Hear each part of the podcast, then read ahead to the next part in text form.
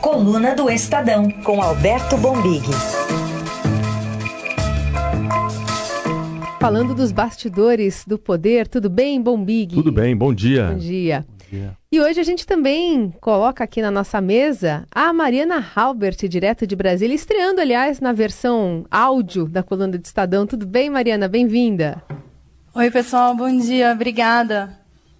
Mariana, que a gente vai é, falar bastante também sobre a questão de projetos que estão tramitando lá em, no Congresso. Começar sobre eh, os parlamentares dando o prosseguimento à análise da prisão após condenação em segunda instância, tanto na Câmara quanto no Senado, porque depois de um acordo entre as casas ali, a senadora Simone Tebet já demonstrou que tem pressa, marcou para a semana que vem a votação do projeto que muda o Código de Processo Penal, lá na CCJ para a semana que vem. Agora, queria entender, começando com você, Bombig, sobre esse movimento dos deputados de instalar já uma comissão especial para analisar né, a questão envolvendo é, a, a, segunda instância, prisão após condenação em segunda instância.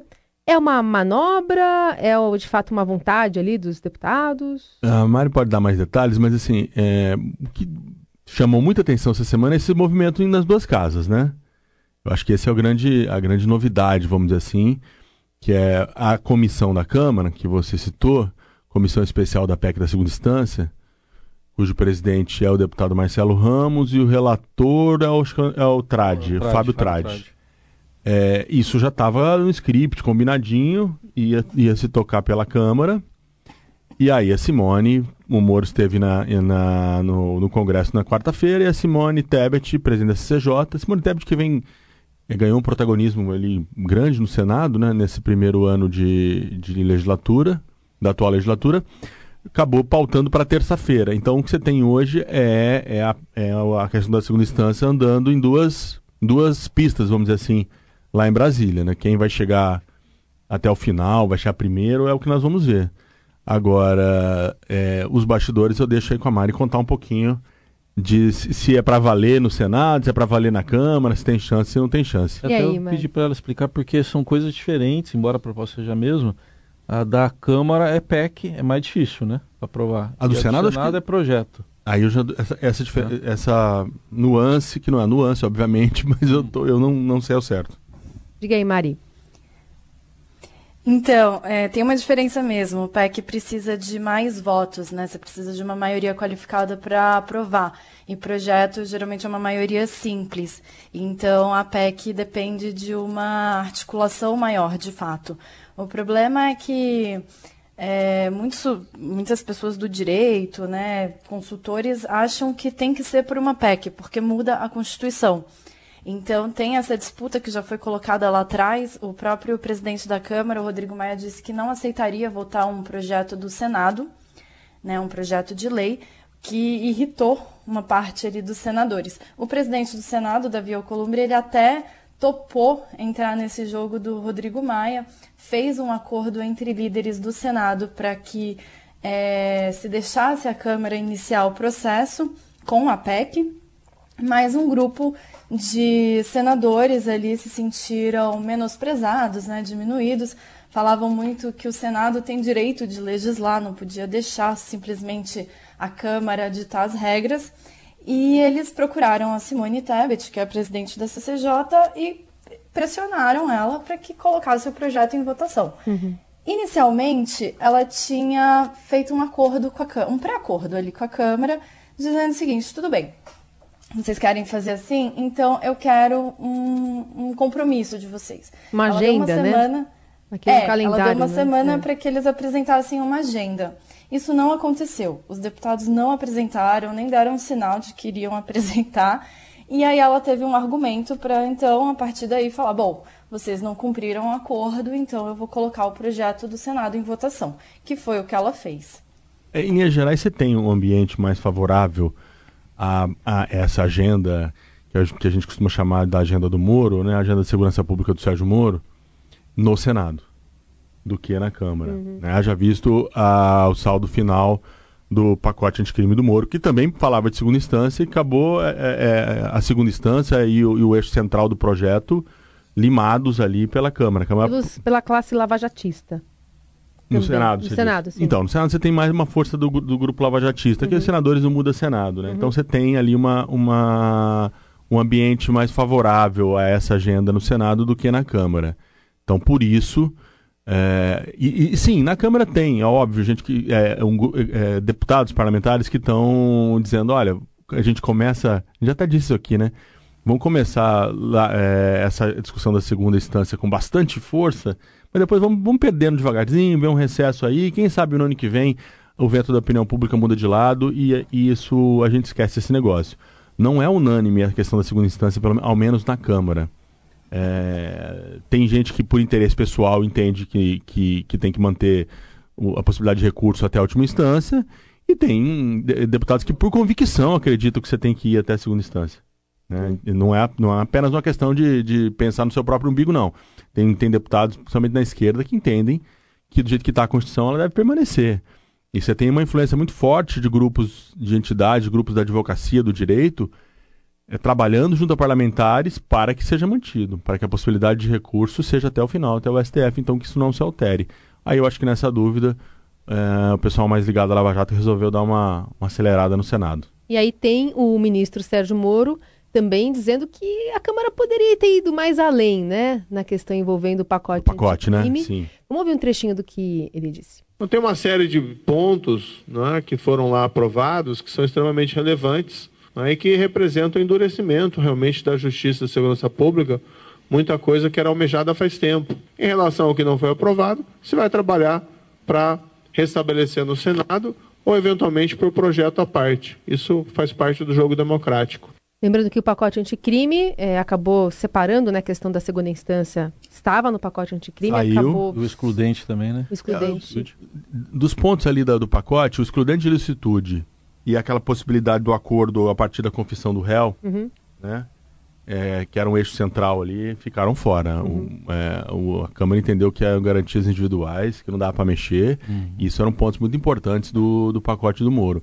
Teve uma questão de timing muito ruim para o Moro, né? Que foi para Oisópolis, é, numa ação da polícia que dia após dia a polícia vai ficando em situação mais complicada. né? O próprio Moro essa semana teve que reconhecer que, que eh, houve erro, no mínimo, na, na melhor hipótese para a polícia, houve um erro de procedimento da polícia. Então o timing também acabou não sendo bom para se jogar isso a plenário, mas também se não joga agora, ou semana que vem já entra discussão do orçamento, ficar para ano que vem, aí provavelmente não votava nada. Então ficou, desde que o pacote foi aprovado, começou aquela guerra. né? Foi vitória, foi derrota, foi vitória, foi derrota. Eu entendo que foi um revés para o Moro. É, o projeto dele era, dava mais liberdades às forças policiais, que era um compromisso de- dele e do governo Bolsonaro para com, com essa bancada mais ligada às, às polícias. Isso ficou fora. É, A segunda instância ficou fora. E ainda teve um, um- os deputados ainda mexeram na questão da delação. Travaram mais as, dela- as delações, restringiram mais as delações. Mas e no cálculo político? Porque tem coisa que foi aprovada ali. É, por exemplo, preso de facção criminosa não pode ter progressão de pena. Vale mais a pena para ele. Vale aprovar? é, é, vale mais a pena para ele tentar mudar isso lá no Senado para depois voltar tudo para a Câmara e em ano eleitoral ou, ou aproveitar o que já Acho que tem ele vai de bom. tentar, né? Acho que ele vai tentar até para talvez ter uma vitória no Senado, mesmo que ele volta, volte a ter uma derrota na Câmara, né? Em termos simbólicos, talvez diga, olha, ele possa dizer, olha, tá vendo? É a Câmara que não quer, os senadores entenderam o contrário e estão comigo, né? Mas ele foi pragmático no final das contas ali, né? É, é melhor passar alguma coisa do que não ter passado nada neste ano, né? Aliás, Mari, como é que foi a atuação política do ministro Moro aí em Brasília para esse pacote anticrime? Olha, ele teve bem presente ali na Câmara, fez várias reuniões com bancadas, grupos parlamentares. Nos últimos dias intensificou essa agenda, né? Ele já estava recebendo esses grupos, partidos, é, enfim, há algumas semanas, mas essa última semana agora, né, nos dias da votação ali, ele realmente se dedicou. Fez reuniões, ligou. Ele até participou de um evento ontem que ele era o estava sendo entrevistado, né? E ele saiu, pediu para a plateia para esperar cinco minutos porque ele precisava atender os deputados. E deixou todo mundo esperando esse tempo enquanto ele falava por telefone para justamente articular. Eu falei ontem, né? Anteontem, na quarta-feira. Prioridades, né? Mas- É, mas ele é, atuou bastante, o que é um pouco surpreendente no sentido de que não se esperava que ele fosse tão político né, no início do ano, e ele se revelou alguém que entrou de fato na articulação aí. Pronto, falei. Bom, e o Pronto Falei de hoje é o Bomi que estava falando se foi vitória, se foi derrota. Para alguém foi vitória e com golaço. O deputado Fábio Trade comentando a aprovação do pacote anticrime, ele é do PSD do Mato Grosso do Sul. Na hora que eu vi na votação do pacote anticrime, do trabalho do nosso grupo de trabalho, o GT, a Bia Kisses e o Marcelo Freixo falando a mesma língua, ali eu disse: acertamos. Então foi uma vitória muito importante, um golaço, um golaço do parlamento brasileiro. Eu espero que o Senado, embora tenha autonomia, não desnature o nosso trabalho, porque ele foi é, levado a efeito por 200 dias, né? Foi um trabalho muito interessante, sério e que aperfeiçoou a legislação penal. Pronto, falei. Assim, o Trade já, aliás, o Fábio Trade já dando é, É um filho dele, spoiler. É, o filho. Filho do Nelson. É Bia Kisses, que é pro ouvinte, é, é, é, é deputada bolsonarista, e o Freixo, que é o DEPSOL, né? Então, tá vendo? O lado, o lado é, lavajatista, bolsonarista, falou assim, ó, vamos, vai do jeito que tá aí, né? Isso, isso. Tá bom, né? Melhor isso do que Melhor nada. isso que nada, né? É, uma avaliação de que pelo menos 70% do projeto foi para frente. Vamos falar aqui sobre a deputada Joyce Hasselman agora, do PSL, que prestou um longo depoimento lá na CPI das fake news e acusou os filhos do presidente Bolsonaro de comandarem uma rede de ataques virtuais. Ela falou também sobre o gabinete do ódio financiado com dinheiro público, segundo ela. A deputada levou até imagens, áudios, né, para tentar mostrar a existência de uma estrutura que, segundo ela, foi montada com apoio do governo, o gabinete do ódio, usada para espalhar mensagens falsas contra desafetos da família Bolsonaro. Vamos ouvir um trechinho do que ela falou. Escolhe-se um alvo, o alvo é escolhido. Combina-se o ataque, e há inclusive um calendário de quem ataca quando. E aí, quando esse alvo está escolhido, entram as pessoas de verdade e entram os robôs. Por isso que em questões de minutos, minutos, 5, 10 minutos às vezes, a gente tem ah, uma informação espalhada para o Brasil inteiro. Ela deu até preço, né? Falou que um robô, É. 20 mil em média. Uma grana, né? é. Foi, o, a CPI comemorou, aí, a cúpula da CPI gostou muito do depoimento da Joyce. Ele é, trouxe algum dado, né? é, e também recolocou a CPI no trilho do que ela ela estava sendo usada muito para guerra de a Narrativa própria ali, né? a Bia Kicis, tem a deputada bolsonarista que fala que é a CPI do meme, né? É, mas estava sendo usado meio para isso, né? Um cutuca o outro, quase uma, uma, uma depois da implosão no grupo de deputados do PSL, né? Frota para um lado, agora a Joyce para o outro, a Zambelli para o outro, e mais ali o pessoal militante das redes sociais bolsonaristas, a, a CPI estava servindo muito a isso. Um lá ficava dando recado pro outro, cutucando o outro, né? A Joyce fez isso também, então tem que dar uma peneirada no discurso dela.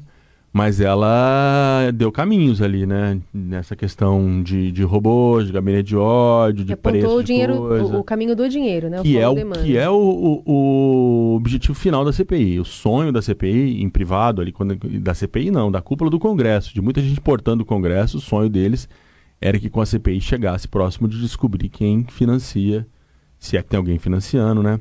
Quem e como financia essa militância virtual. E agora, Mari, é, bom, possivelmente novas convocações serão feitas, né? Pedido de abertura de, de sigilo, talvez, quebra de sigilo. Que são os próximos passos? Isso, a CPI vai analisar agora, com base no que a Joyce apresentou, o que, que eles podem pedir, né? Mas já querem fazer assim, quebra de sigilo, principalmente ali dos integrantes do chamado Gabinete do Ódio ali do Palácio do Planalto. E agora, só que as próximas convocações, enfim, os próximos passos vão ficar um pouco pro ano que vem também, que agora a gente tem mais ou menos uma semana de trabalho ali no Congresso, no máximo duas, mas vai ser muito difícil ter quórum para a segunda semana, né? Então vai ficar pro ano que vem. Mas a quebra de sigilo já está sendo arquitetada ali para ser pedida. O personagem da semana. A semana que a gente descobriu né, que o maestro, e agora presidente da Funarte, Dante Mantovani, tem um entendimento bastante peculiar sobre a circunferência do planeta e também sobre a influência do rock, né? Que tipo de influência exerce sobre os jovens? Uma coisa ativa a outra, né? Na verdade, assim, o rock ativa a droga, que ativa o sexo, que ativa a indústria do aborto. E a indústria do aborto, por sua vez, é, alimenta uma coisa muito mais pesada, que é o satanismo, tá? O próprio John Lennon disse abertamente, mais de uma vez, que ele fez um pacto com o diabo, né, com Satanás, para ter fama, para ter sucesso.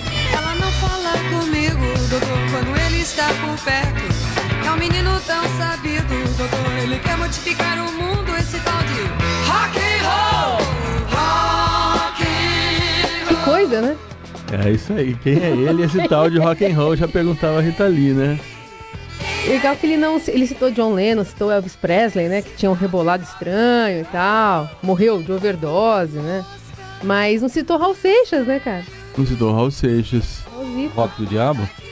Né? É, que eu acho que ele já, na hora de, de, de, de botar o sarrafo lá em cima, né? Beatles, né? É. O, o, Raul explicou, o Raul disse, né, que enquanto o Freud explica, o diabo fica dando toque. Me dê um pouco vivo pra eu encher a minha pança. Três quilos de alcatra como queca de esperança. Diabo, o diabo. Deixa eu ver, não sei se o Mago teve influência nessa letra também, o Paulo Coelho. Eu não sei se é letra do Paulo Coelho, né?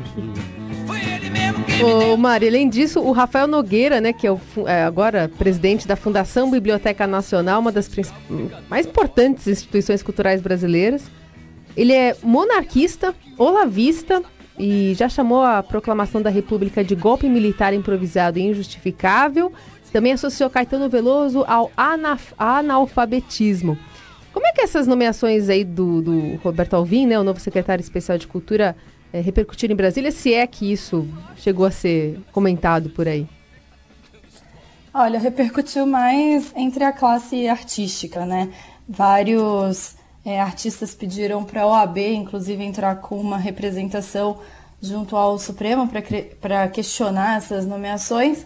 Agora, no Congresso, é, elas foram levadas um pouco na brincadeira. Assim, eu, particularmente, não vi uma reação muito grande de querer é, retirar é, né, essas nomeações. A gente teve o caso só do presidente da o indicado para a Fundação Palmares que a justiça uhum. suspendeu, mas os outros ainda não teve uma reação grande. Acho que o pessoal está esperando um pouquinho mais para ver o que, que vem pela frente. Tem a questão mas dos direitos autorais, talvez, muita... né? Que na classe... ah, a questão é, dos direitos é um autorais. Ponto, né? A questão dos direitos autorais é uma outra briga. Nesse caso Isso, da, é um outro projeto. das nomeações, você tem ali. A Mari tem razão ali. Ela tá, é, é um pequeno grupo que está se formando que eles estão chamando de bancada da cultura.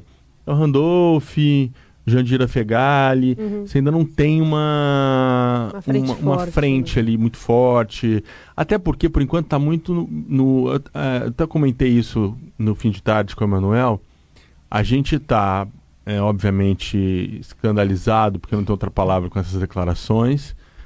É, e a gente agora tem que começar a ficar de olho é na gestão cultural. Uhum. Né? É, o que, que o, que, que, o governo vai fazer com o dinheiro, para quem esse dinheiro vai, o, o, fomento da cultura, que é importante, o Estado tem um papel muito importante no fomento da cultura, não é só aqui no Brasil, é em qualquer lugar do mundo. É, o, o, Estado tem um papel importante nessa questão. E vamos ver, tem que acompanhar essas gestões. Né? As declarações de, de, de largada foram muito é, trágicas, na minha opinião. É, e agora acompanhar a política cultural, né? seja do secretário de Cultura, que tem status de ministro, Alvim, tanto agora da Funarte, Biblioteca Nacional, de tudo mais, porque isso, isso havia aparelhamento no, nos governos petistas? Eu, eu até acho que, que sim, que no final estava um direcionamento de, de, verba pública, muito projeto identificado com, com, com o pensamento de esquerda, isso uhum. também não é bom. Agora, inverter o sinal para lá de cá, não, só vai ganhar dinheiro do Estado quem fizer o que a gente acredita que seja cultura. Uhum. Aí é... é de cabeça para baixo, né? Virar de cabeça para baixo. Mas dá para entender como uma, uma tendência é, essa questão envolvendo o Ministério do Turismo, que fala dos direitos autorais, né, que os, não, se deve pagar para os artistas, por exemplo, em questões de navio, né, em eventos. Acho que dá para tendência, sim. Não, é uma, uma, tem um ataque frontal à, à classe artística, principalmente a classe artística que eles entendem identificada com, com a esquerda, uhum. pensamento de esquerda. Sim. Por isso essas declarações do presidente da Funarte associando é, o, ro o, rock e outras manifestações culturais uhum. a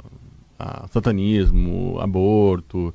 É um, uma clivagem, querem fazer uma clivagem ali de, olha, esse pessoal não, não tá com a gente, tem valores diferentes. O Rock Diabo é Raul e Paulo Coelho mesmo, né? E ele é maestro, né? Isso que chama atenção. Ele é maestro. Não sei se ele deve, não deve ter visto, sei lá, por exemplo, você pega a Royal Filarmônica lá de Londres, ela grava com tudo que é roqueiro. Ela já gravou, já gravou Queen, já gravou Elton John, Rod Stewart, acho que Led Zeppelin, Pois é. se The Who também. E já gravou com todo mundo. Ela grava com esses caras. E é uma orquestra. Mas, mas vocês lembram que ele fez um adendo, né? Ele elogiou a banda Angra. Então, o, pessoal do Angra tá sessão bravo Gostou, isso né? agora. Não gostou, o pessoal não curtiu. Porque deve ter essa classe artística, deve ter dentro dos que não pegou bem pra eles, Não né? pegou. Bom, vamos já para a reta final aqui da coluna de Estadão, falar um pouquinho de futebol. Na verdade, não a gente, né? O presidente Bolsonaro ontem fez a live dele dentro do carro a caminho do Maracanã, no Rio de Janeiro, para assistir o jogo entre Flamengo e Havaí. Aparentemente veio direto, né, de, de Porto Alegre, é, do Rio Grande do Sul. Não sei se ele pegou um jatinho direto em, Bento Ah, Gonçalves sim. ou não, mas veio direto para o Rio. E nessa live falou muito pouco assim sobre alguns assuntos, não entrou em grandes polêmicas. Falou sim sobre o jogo e sobre que Flamengo eh, não perderia, né? Já afinal de contas, nem o Havaí. E aí chamou a ex-presidente Lula na conversa, a ex-presidente Dilma para conversa. Vamos lá. Estamos chegando no Maracanã, vamos ver daqui a pouco aí, tá chovendo, né? É o jogo aí, Flamengo e Havaí. O Flamengo já é campeão, o pessoal sabe disso, né? O Havaí já está rebaixado, então ninguém vai torcer por nada lá. É, não interessa qual o resultado, é, ninguém vai ganhar nem vai perder nada. Estou dando uma de aquele, daquela presidente do passado, ninguém vai ganhar nem vai perder. Mas aqui é uma realidade, né? Não interessa o Flamengo ganhar ou perder. E o, e o Havaí ganhar ou perder, ninguém vai ganhar nem vai perder. Acredite se quiser, porque eu... Estão zoando de mim aqui. Então quem ganhar não vai perder, quem, per- quem perder não vai ganhar. Que levar por entre as pernas sem perder a linha. No jogo de bola que aturar uma embaixadinha, deveras como quem tira o chapéu pra mulher. Que lhe deu fora que puxar um samba, sacar o samba lá do labirinto. Não acho que quem ganhar ou quem perder, nem quem ganhar nem, per- nem perder, vai ganhar ou perder. Vai todo mundo. Da hora salve o futebol, salve a filosofia. Esse é Chico Buarque também com jogo de bola. Não, mas a gente se superou. Chico Buarque com Bolsonaro é quase misturar água com óleo. hein? Não se misturam completamente, mas a arte tem essa beleza. Tem, tem. A gente consegue. Eu acho que agora eu ouvindo melhor tem uma explicação, Carol, Ah. Bombig e Mariana. Tem, domingo tem Cruzeiro e Palmeiras, Certo, certo? O Cruzeiro pode ganhar do Palmeiras. certo. Aí ganhou. O Palmeiras perdeu. Só que se o Botafogo ganha ou empata com o Ceará, o Cruzeiro é rebaixado. Então o Cruzeiro vai ganhar, mas vai perder. E o Palmeiras vai perder, mas vai perder. É. Entendeu? Não sei. Entendeu alguma coisa, Mari? Mais ou menos, acompanhei. Não vendo nada aqui. Ele podia ir no jogo do Cruzeiro também, né? Não, o Bolsonaro só vai no jogo do, do Flamengo porque é, ou ele é muito pé quente ou ele tá escolhendo, escolhendo o jogo do, do 100% de chance, né? Porque o Flamengo perde ninguém, né? Então, ir no Perdeu- jogo de alguém ameaçado de abaixamento não é bom, né? Ele foi na Vila e deu um a um. E, ah, é verdade. é, e os santistas da redação disseram que só deu um a um porque o Bolsonaro pôs a camisa do Santos. Hum. Os Santos teriam vencido. Vamos ver qual que vai ser o próximo jogo que ele vai escolher para participar. Mas de qualquer maneira, Apostas da chu- co- são, são. Não, é que foi um, um jogaço, né? 6x1. 6x1, Bastante nossa. Va- Eu, eu discordo do presidente, acho que o Havaí perdeu. Perdeu. Apostas da coluna. Vamos lá, o que, que a gente projeta para a semana que vem? Começa com você, Mari. A discussão da segunda instância, né, vai continuar ali no Senado, porque a Simone Tebet marcou a, é, a sessão da CCJ na terça-feira. O Davi Alcolumbre também fez um movimento ali para marcar a sessão do Congresso, que inviabiliza né, a sessão da CCJ no mesmo horário. Ele marcou para de manhã, que seria o horário inicial que a Simone tinha marcado. Ela já disse que tudo bem, fica para tarde, que de alguma forma ela vai conseguir fazer essa sessão. Então, essa discussão sobre a segunda instância vai continuar essa semana. E aí, vamos ver. A minha aposta é que o São Paulo, meu time, no final de semana, joga com o CSA e ninguém vai ganhar, ninguém vai perder, porque, porque o São Paulo já está para Libertadores e o CSA já está rebaixado. Então, na filosofia futebolística do presidente, ninguém vai ganhar nem vai perder. Não, falando sério, eu acho que tem que vão entrar no orçamento na semana que vem. E, e é, Paraisópolis ainda mobilizando o noticiário aqui por São Paulo. Foi muito significativa essa é, inflexão do governador João Dória, que começou a semana com declarações pró, é, digamos, pró-PM e veio confrontado com os fatos ao longo da semana. Ontem já admitiu, ontem, anteontem, deu uma mudança e admitiu excessos e está tá apoiando a investigação e falando em mudar procedimentos. Então acho que esse caso ainda, ainda terá muito impacto em São Paulo. Tem um outro tema aqui também em Brasília que vai dominar, que é o saneamento. É, o presidente da Câmara, né, ele tem muito interesse em votar essa matéria, mas ainda a gente não está nem perto de ter um acordo. Então acho que vão continuar as tratativas aí para tentar colocar em votação. Não sei se ele vai conseguir, mas é também é uma discussão que vai dominar aqui o Congresso. Tema importante. Aí o Nelson foi buscar a Royal Philharmonic Orchestra, é isso? É, isso aí é Pink, Pink Floyd, né? Orquestras tocam rock, né? Tocam rock, olha que coisa linda. Wish You Were Here, do Pink É, Floyd. muito bonito. Bom. Seja bem-vinda, viu, Morena Robert? É mais ou menos assim. Obrigada, gente. O Big volta na semana que vem. Obrigada, Bom Isso aí. Lembrando que esse programa fica disponível para você também em podcast, só procurar lá no seu agregador preferido por Colunistas Eldorado. 8h36.